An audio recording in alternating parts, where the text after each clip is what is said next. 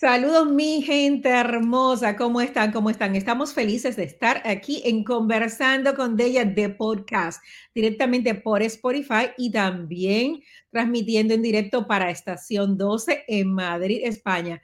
Estamos súper felices hoy porque vamos a estar conversando con una amiga sobre un tema tan importante y tan necesario eh, para hablar en estos tiempos, es la importancia de una de las eh, de las instituciones más tradicionales del mundo, que es el matrimonio, con estadísticas alarmantes, porque de cada dos matrimonios, uno pues lamentablemente termina en separación.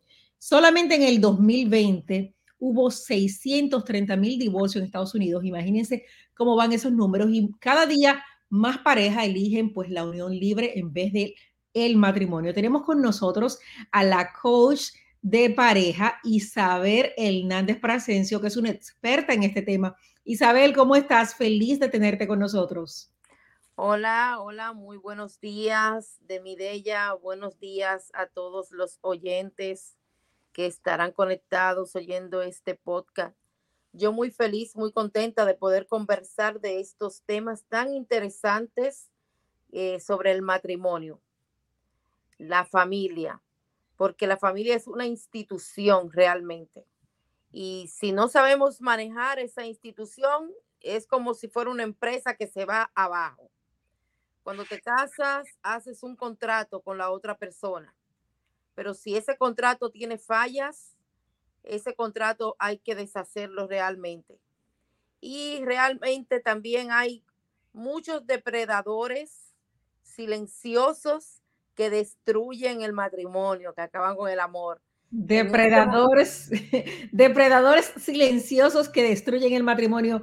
Bueno, eso me ha puesto a mí a pensar.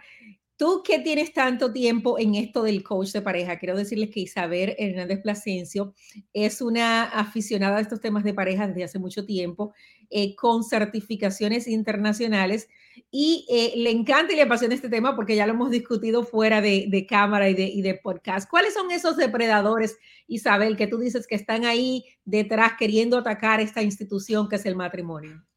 Bueno, en este caso vamos a hablar de cuatro son muchos los depredadores que destruyen en el, matrimonio. Pero yo quiero hablar de cuatro que me llaman mucho la atención y uno de ellos es los celos. Los celos, ay Dios mío, yo creo que ese es el mal que ataca a todos, principalmente a las mujeres y que lamentablemente también ha causado tantas, tantas tragedias los tantos crímenes pasionales, lamentablemente. Eh, ¿cuál, ¿Qué papel juegan los celos en esto de, de destruir lo que es un matrimonio? Lo primero es que los celos son causa de inseguridad, falta de confianza. Ya tú ves que el que cela ve bulto donde no hay. A veces hay bultos, Isabelita, a veces tenemos bultos, a veces ah. hay razones detrás de eso, pero habiendo o no razones para los celos, ¿cómo se maneja esto para pues poder salvar el matrimonio si requiere que se salve, pero tú sabes que en ocasiones a veces esta institución no está sostenida bajo rocas sólidas y se desploma. Sí. Te digo que los celos muchas veces ve bulto porque muchas veces la otra pareja no intencional eh, tiene conversación o con una persona, con una amiga llegada y la otra, la otra persona que es celosa no ve a, la persona como una amiga, sino lo ve como un rival. Y por ahí pueden venir muchos problemas cuando la persona tiene la enfermedad, porque para mí los celos es una enfermedad. Es baja autoestima. Cuando una persona está celosa, está creando, está, está rompiendo el equilibrio, el equilibrio, perdón, emocional que surge cuando una persona siente la amenaza de perder al otro. Porque siempre pensamos que la persona, que nuestra pareja es exclusiva para nosotros. Que no tiene derecho ni a mirar por la ventana. A nada. Pensamos que somos dueños de esa persona, que es solamente para nosotros. Entonces los celos son nocivos. La persona se considera que, que, que es poca cosa, la persona que se, la, se considera poca cosa. Es decir, es más un, tema personal, de inseguridad personal más que de dinámica de pareja. Sí, sí. Eh, los celos son muy peligrosos. Como tú decías ahorita, eh, se desencadenan muchas tragedias por cuestiones de celos. El que cela no ama. Yo pienso que una persona que es celosa no ama. No está realmente. No, es egoísmo. Dios mío, bueno, ya saben ustedes oyentes, ¿qué, ¿qué opinan de esto? Y tú dices que hay cuatro depredadores. ¿Cuál sería el segundo depredador que acaba con el matrimonio? Hay uno que me llama mucho la atención en estos tiempos, el teléfono celular. Ay, Dios mío. Yo sé que todo el mundo se está riendo como estamos nosotros, pero el teléfono celular es necesario. Si le das buen uso, si tú le das el uso indicado al teléfono celular, sería tu mejor aliado. Pero si por el contrario tú le das el uso que no debes darle, te puede traer muchos problemas en el matrimonio. ¿Por qué te digo esto? Porque el, celular, ese aparatito tan pequeñito y tan grande a la vez, es muy peligroso. Además de robarte tiempo, facilita la ruptura del matrimonio. Pero ¿por qué? ¿Qué podemos, es decir, que, que, que, eh, porque todo el mundo quiere pues estar chequeando sus cuentas, mirando sus redes sociales, socializando con otros, porque aunque seamos casados, pues no necesariamente eh, no se tiene derecho a, a, pues a tener amistades. Si te das cuenta, la mayoría de nosotros, y me incluyo, muchas veces estamos al lado de nuestra pareja y estamos con la cabeza para debajo, mirando el teléfono nosotros no le ponemos el tiempo que necesita nuestra pareja. Estamos casi siempre metidos en el teléfono, muchas veces con la excusa de que estamos trabajando. Y muchas veces no estamos trabajando. El teléfono nos da facilidad para esas relaciones fuera del matrimonio, cibernéticas, que muchas veces llegan a ser presenciales.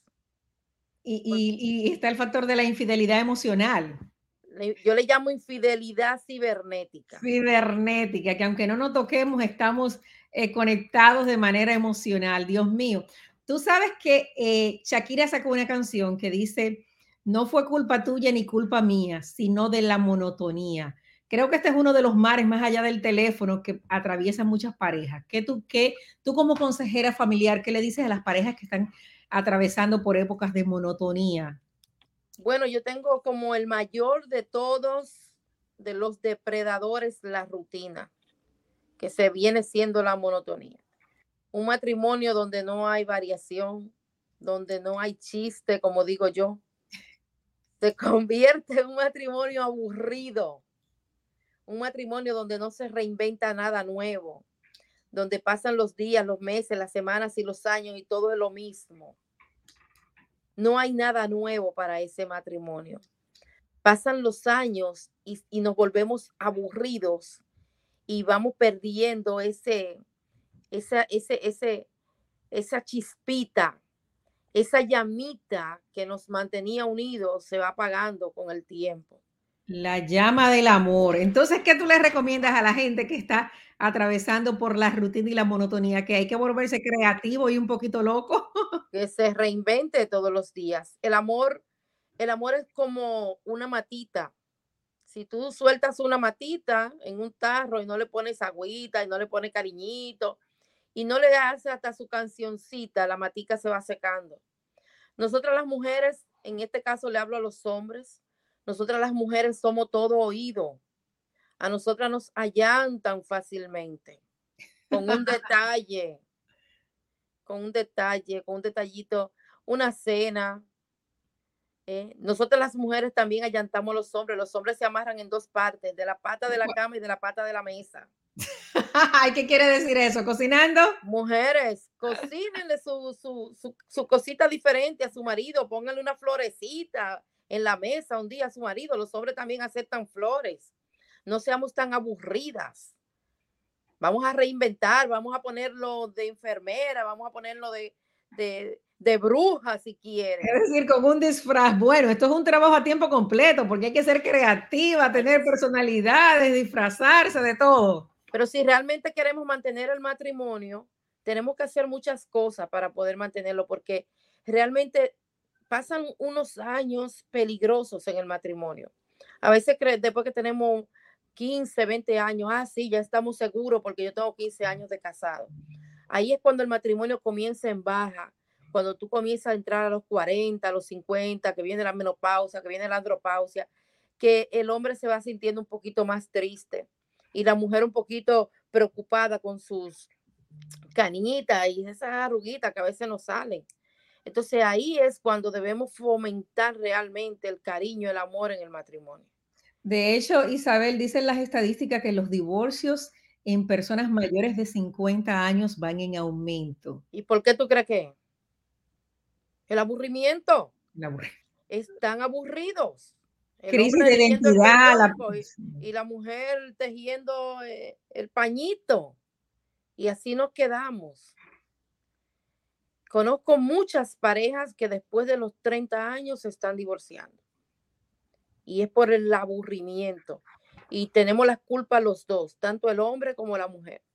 Sí, claro, porque aquí no hay género para, para esto. Tú decías, me decías que eran cuatro depredadores, me has mencionado tres. Mencionamos, ah. hablamos de los celos, hablamos del celular, que es el enemigo número uno, hablamos de la rutina. ¿Y cuál sería el otro depredador? La mentira, mi corazón. La mentira. Cuando le mientes a tu pareja, pierdes la confianza y al perder la confianza se pierde todo. Se pierde la paz, la tranquilidad. Eso no se recupera jamás. El que siembra mentira cosecha duda y desconfianza. Cuando mientes, es mejor una verdad que duela y no una mentira, porque detrás de una... Que sea piadosa y blanca. Como sea, es mejor hablar con la verdad, es mejor ser sinceros, ser honestos, porque ya cuando tú mientes una vez, ya el otro piensa que todo lo que tú le dices es mentira. No te cree nada. Sí, cuando se pierde la confianza es muy difícil seguir adelante porque siempre está esa, esa duda en la mente, ¿verdad que sí? Todavía tú estás en el trabajo y le dices a tu esposa que llegaste tarde porque estás en el trabajo. Ella no te cree nada porque ya, me, ya, ya le hablaste mentira una vez. Eso es peligrosísimo también, la mentira. Definitivamente. El estar tapando. El estar eh, tapando, escondiendo y tergiversando la verdad. Y tú piensas, Isabel, eh, que las estadísticas del matrimonio que son tan, del divorcio, que son tan altas, tiene algo que ver, por ejemplo, el nivel educativo. Eh, las personas con mayores, con altos niveles educativos, tienen más probabilidades de mantenerse casados o esto definitivamente no, no, no tiene nada que ver con el estatus educativo socioeconómico. La educación eh, creo que es importante, porque cuando la pareja es educada, resuelve los problemas de otra manera. Cuando la pareja no tiene educación, realmente resuelve los problemas con violencia. Un hombre con educación difícilmente te va a alzar la voz, te va a hablar de mala manera. Una mujer con educación difícilmente va a parecer una gallina. Nosotras las mujeres hablamos demasiado y escogemos el peor tiempo para hablar. Señor, cuando un hombre llega cansado de la calle, se deja quieto. No le empiezo a hablar de deuda ni... Déjelo quieto. Cuando el hombre está molesto, enojado, déjelo quieto. Si se sube, bájese, bajitica, quédese callada, porque se necesitan dos para pelear. Y esto aplica también a los hombres con las mujeres, es decir, igual. que aquí no hay diferencia de género, las mujeres no tienen un rol pasivo aquí. Igual. El hombre, cuando la mujer está en sus días, déjela tranquila. Si usted la ve triste, déle un abrazo. A veces las mujeres solamente necesitamos un abrazo, no necesitamos más nada. Si usted quiere conversar, yo siempre busco un tiempo. Yo he sabido callar durante tres meses algo que quiero decir esperando el tiempo. y no te mata eso, Isabel. No, no para nada. Para nada. Yo he sabido callar durante tres meses algo que quiero decir, buscando el tiempo. Buscando el tiempo de que mi esposo no esté comiendo, de que no esté de mal humor, de que no se sienta cansado, de que no tenga sueño. El hombre que tiene sueño te cierra los ojos. Y tú estás hablando con un mudo, porque hay hombres mudos y mujeres mudas también. El matrimonio trae muchas, muchos, muchos problemas que hay que irlos resolviendo en el camino. Y si no tenemos los conocimientos no vamos a poder, nos vamos a cansar y vamos a acabar con eso, porque ya este tiempo no está para aguantar, dice mucha gente. Definitivamente, la gente pues está, eh, se mueve. Dicen también que, por ejemplo, muchas personas pues, pues se tiran la toalla entre los primeros problemas, pero que las probabilidades de divorcio son aún más altas en los segundos matrimonios. Claro, hija, porque si tú, si tú vienes con problemas de un matrimonio y tú no lo has sanado, el problema no es tu pareja, el problema eres tú. Esos problemas que tú tienes en tu primer matrimonio, tú lo vayas para el segundo y para el tercero y para el quinto, donde quiera que tú vayas, tú cargas con esa maleta. Y nos vamos a volver a Elizabeth Taylor. Entonces, claro. Entonces, la solución no es el divorcio. La solución es arreglar los problemas que se tienen. Las emociones, a veces somos muy emocionales y poco razonables. A veces no, a una cosita pequeñita la volvemos grande porque somos muy emocionales, le vamos mucho al sentimiento. Y las mujeres tenemos un niña, una niña interior y los hombres tienen un niño interior. Hay que ver quién está respondiendo, si es la niña o es la mujer, si es el hombre o es el niño que tiene herido por dentro el que está respondiendo. No se le puede dejar responsabilidad al niño. El niño está para jugar, para divertirse, para bailar el hombre está para resolver, para enfrentar.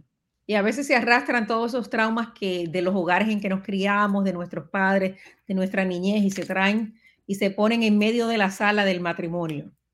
Se trae todo. Cuando tú creces, tú traes todo lo que adquiriste desde niño, tus miedos, tus inseguridades. Todo tú lo traes contigo, esa maleta tú la traes contigo. Si tú no sanas tus emociones, si tú no sanas tus insights, tu interior, tú no estás preparada para formar una familia. ¿Por qué? Porque tú traes lo tuyo y el otro trae lo suyo. Y eso lo van a juntar los dos. Y ya la carga ya la carga resultaría ser mucho más pesada. Entonces, hay, que, hay que tratar de sanar antes de, antes de entrar en, una, relación. Muchos terapeutas recomiendan la cohabitación antes del matrimonio. ¿Qué tú piensas de eso, tú como eh, coach de parejas? Bueno, yo no estoy, como consejera cristiana, yo no estoy de acuerdo en que una pareja eh, cohabite antes del matrimonio, como consejera cristiana. Ahora, muchas parejas lo hacen y si les funciona. Pero yo no creo que la clave está en cohabitar, la clave está en sanar, en sanar lo que tienen dentro, lo que traen dentro, en sanar sus emociones, en adquirir inteligencia emocional. Si usted no tiene inteligencia emocional, usted no va a llegar a ninguna parte con nada ni con nadie. Y no puede ser eso muchas veces inmadurez. Por ejemplo, vemos muchos casos de parejas que deciden pues casarse muy jóvenes. ¿Cuál sería la edad ideal para que una pareja pues se decida hacer este gran cambio en la vida, que es establecer una relación con alguien de por vida, entre comillas? Bueno, una mujer con una edad de 25 años y un hombre con una edad de, de 30 Quizá no sea la edad exacta, quizá no te esté dando la edad exacta, pero ya son personas que han adquirido cierta madurez y ya saben más o menos lo que quieren. Ya a esa edad, ya tú tienes tal vez un trabajo, tal vez tienes una profesión. Hay muchos factores que dividen la pareja, así tengan la edad adecuada para casarse. A veces la diferencia de religión trae mucho que desear. Una pareja cristiana, una mujer cristiana con un hombre de secular no debería. ¿Por qué? Porque le va a traer ciertos problemas, porque tú no puedes cambiar eso. Hay cosas que son innegociables en el matrimonio. La religión es una de las cosas que no se puede negociar. ¿Por qué? Porque tú no puedes imponerle al otro que sea lo que tú eres. Entonces, muchas veces una pareja se casa, una pareja cristiana, una mujer cristiana se casa con un hombre no cristiano y eso le trae muchos problemas. Y viceversa, un hombre también con una mujer, eso le trae muchos problemas. Imagínate, son dos mundos totalmente diferentes. Pero tú, tú como consejera, ¿tú piensas que siempre hay solución para un matrimonio o hay casos en los que debemos decir, bueno, tomé el camino equivocado y esto no es lo mío y tirar la toalla y seguir adelante? Yo como consejera no, como consejera no recomiendo el divorcio. La pareja tiene que pasar por un proceso para decir que se va a divorciar. Para eso están los consejeros, para eso están los terapeutas. Y los, casos de, y los casos de violencia doméstica. Ahí voy, ahí voy. Para eso están los consejeros, los terapeutas, los psicólogos, los psiquiatras. Para, para abortar todo lo, lo humanamente necesario.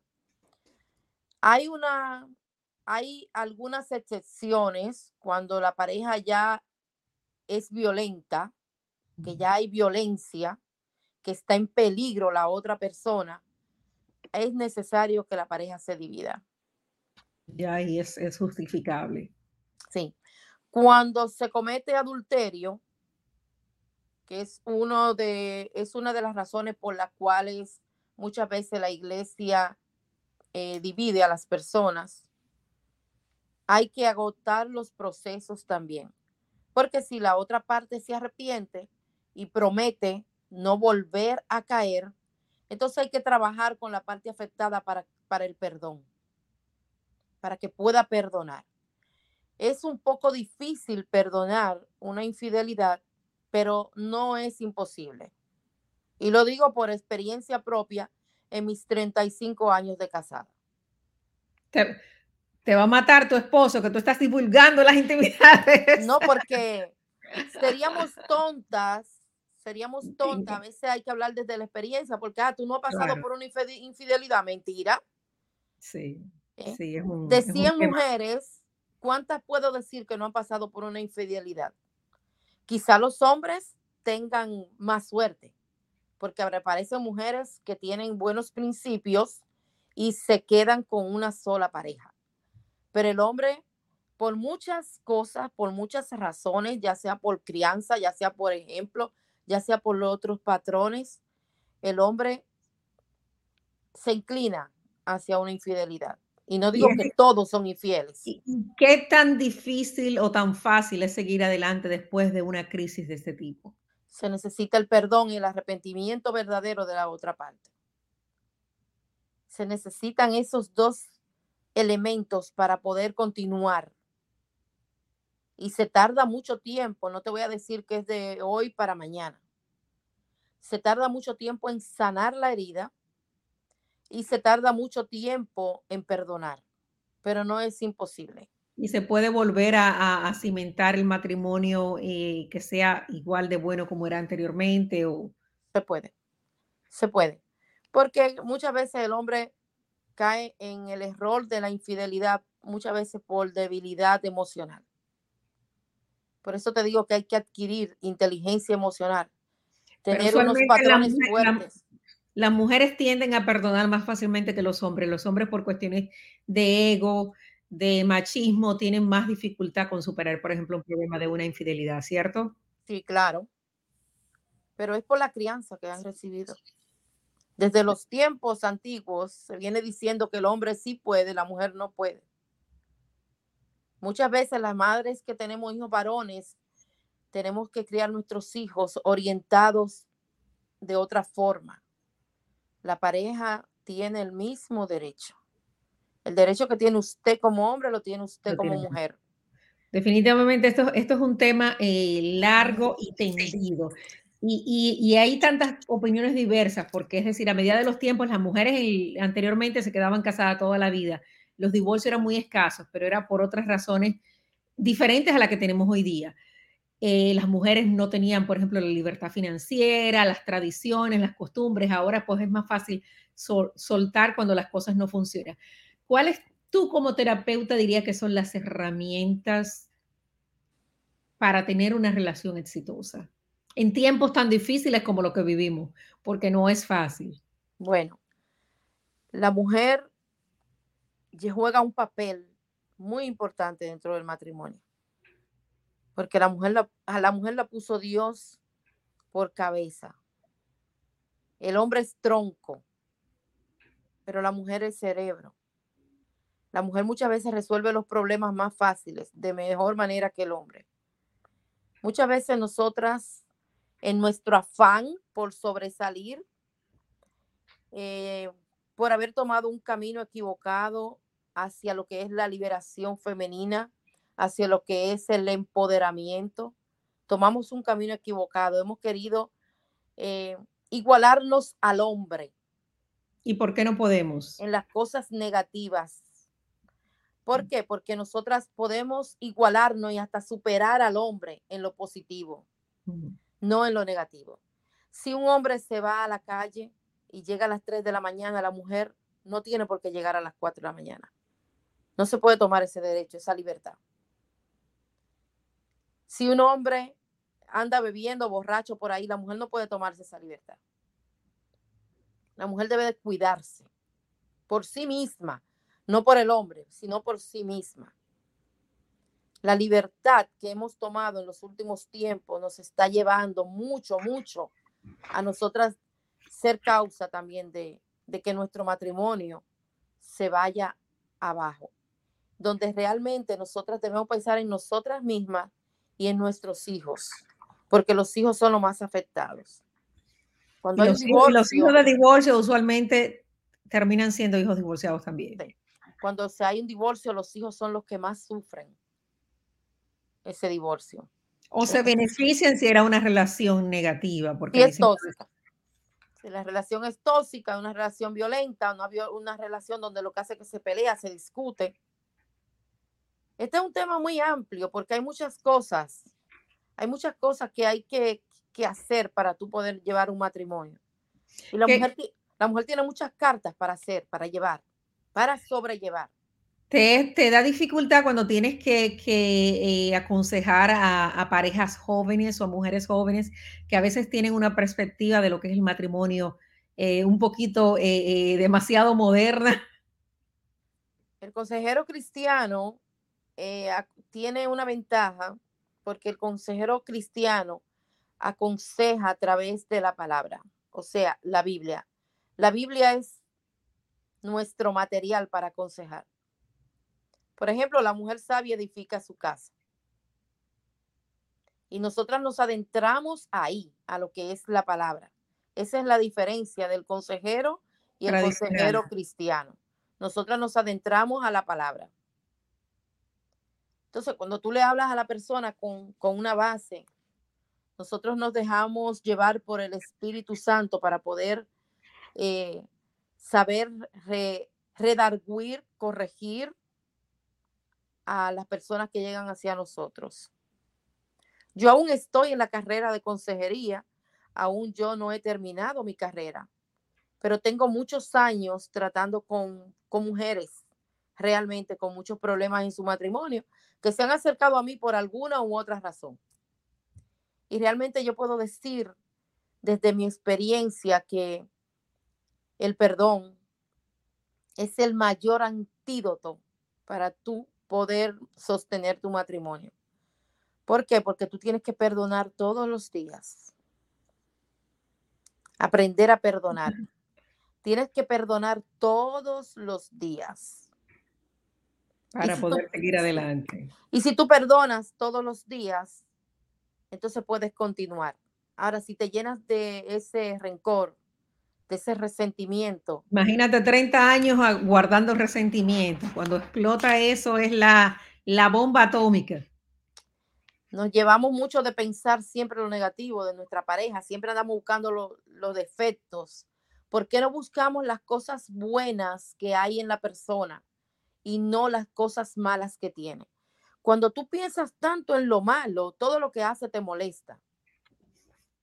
Puede que hasta puede que tú tengas mucho tiempo eh, andando con tu esposo para arriba y para abajo y él ande masticando chicle y tú no te des cuenta. Pero si llega un día que a ti te molesta algo, tú comienzas a fijarte en que ese hombre está masticando chicle. Y por ahí comienza. Y qué feo suena. Y mira cómo... a ponerle defecto a tu pareja. Y cuando le ponemos defectos a la pareja, en vez de agradecer lo bueno que tienen, le ponemos defecto a lo malo, por ahí nos vamos. Y nos vamos perdiendo. Ya lo vemos gordo, ya lo vemos viejo. y todas esas cosas. Y pienso también que es mucho el, eh, tú dices, el, como tú mencionabas, el compromiso eh, de pues, compartir una vida en pareja que se hace pero a veces las personas sí entendemos eh, que, evolucionan y van creciendo a veces en, áreas diferentes y esto eh, puede ser también causa de, esta separación, como tú dices, de, que cada quien tenga intereses distintos y a veces la gente se conoce muy joven. Conozco parejas que se han unido bien jóvenes y con los años se convierten en seres humanos diferentes. Pero me encanta lo que compartes de, pues, pues la base cristiana que dan ustedes en la consejería para hacerlo enfocado pues en las creencias de Dios. Es la mejor, es la mejor manera. La Biblia es la llave maestra del consejero cristiano. Ese es nuestro libro. Por ahí nosotros nos guiamos porque el, si tú quieres ser sabia, lea la Biblia, independientemente de alguna religión. Ahí está todo. Ahí está para curarte física, mental, espiritual y emocionalmente. La Biblia lo tiene todo. Así es, así es. Realmente ha sido un placer, Isabel, conversar contigo. Isabel es eh, terapeuta de parejas, eh, escritora y coautora de Mujeres que se atreven y superan límites. Y siempre nos encanta eh, pues, tener espacios así con, contigo y hablar de estos temas. Muchísimas veces lo hacemos en privado, pero hoy ha sido un placer tenerte en el podcast y tenerte en Estación 12 de Madrid. Para despedirnos, recuérdame nuevamente cuáles son los depredadores para que nuestra gente tenga eso pendiente y no me caiga en esas trampas. Los cuatro depredadores silenciosos que rompen el matrimonio, los celos, la mentira, la rutina y el teléfono celular. Ay, Dios mío. Bueno, mi gente, hacer creativo para salvar esta institución tan importante que es el matrimonio. Isabel, muchísimas gracias. Un honor y un placer tenerte con nosotros. Gracias, Deyanira. El honor es mío. Bye bye, mi gente. Nos vemos la próxima semana conversando con ella. Bye, bye a todos.